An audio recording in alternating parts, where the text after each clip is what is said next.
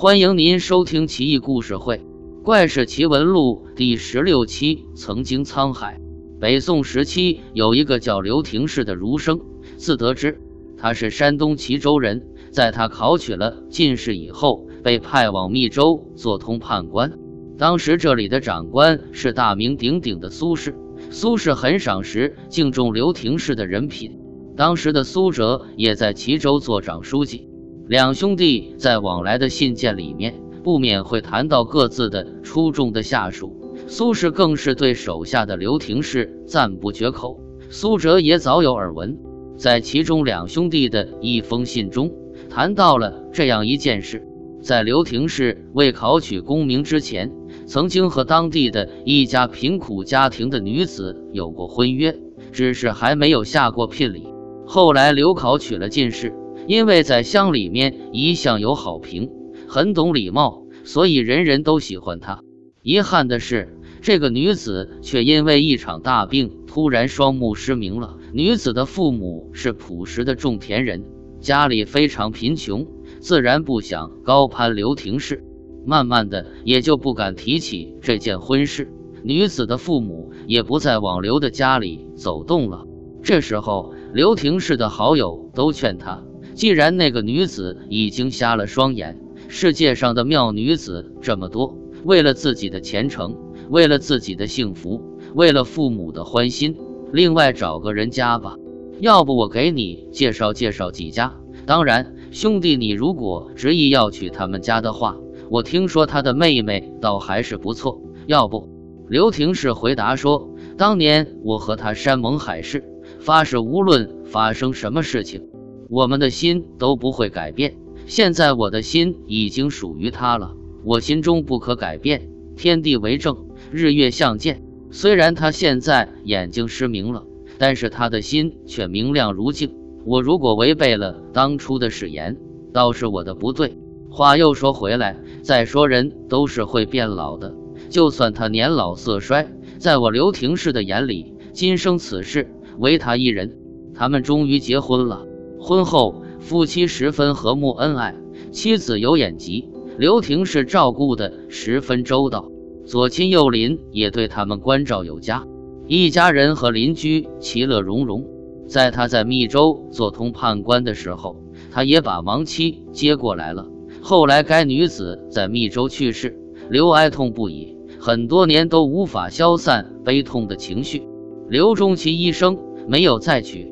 一次，苏轼问刘廷士说：“悲哀是因为爱，爱是因为美色。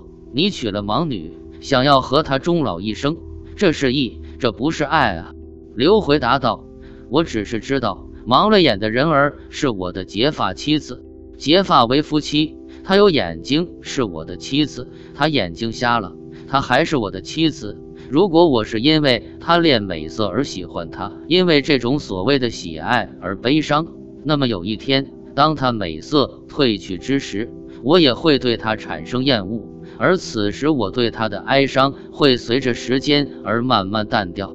那些勾栏倚楼卖笑，用眉目频频勾引别人的女子，是可以来做妻子的吗？苏轼听了以后说到：“这个人将来会大富大贵。”当时就有人出面嗤笑，苏轼举出了当年杨户娶夏侯霸女的故事来和刘廷士做对比，说刘廷士就是当朝的杨户，那人依然不信。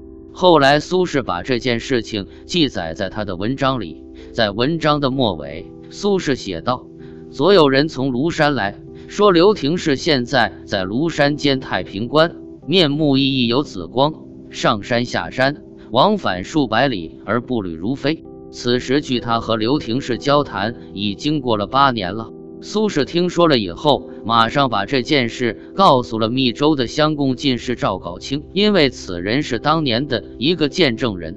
宋代的李昌龄在《太上感应篇注》以及沈括在《梦溪笔谈》都曾经提到过刘廷士。什么是爱？用心感受你我的心情，感受你我的所需。让我们身临其境地想象一个年轻女子，在她人生中最耀眼的时刻，在她即将步入婚宴殿堂的时候，眼睛却瞎了，从此目不能视，看不到爱人灼灼的目光下柔柔的爱意，感觉不到那浓情蜜意下深切的关怀。这对一个正当韶华的姑娘来说，的确生不如死。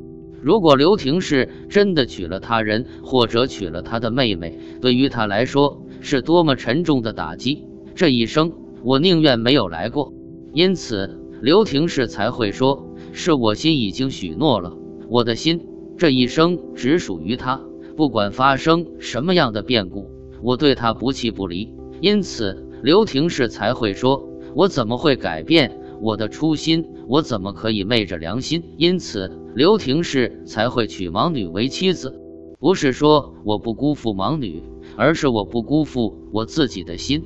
时至今日，在这个一夫一妻的社会，健全的门当户对的男女尚且都要倡导相爱总是简单，相处太难，何况古代一夫多妻的社会里，相差如此之大的两个人。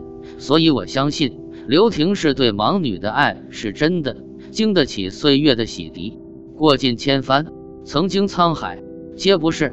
尘世间，此生唯有你。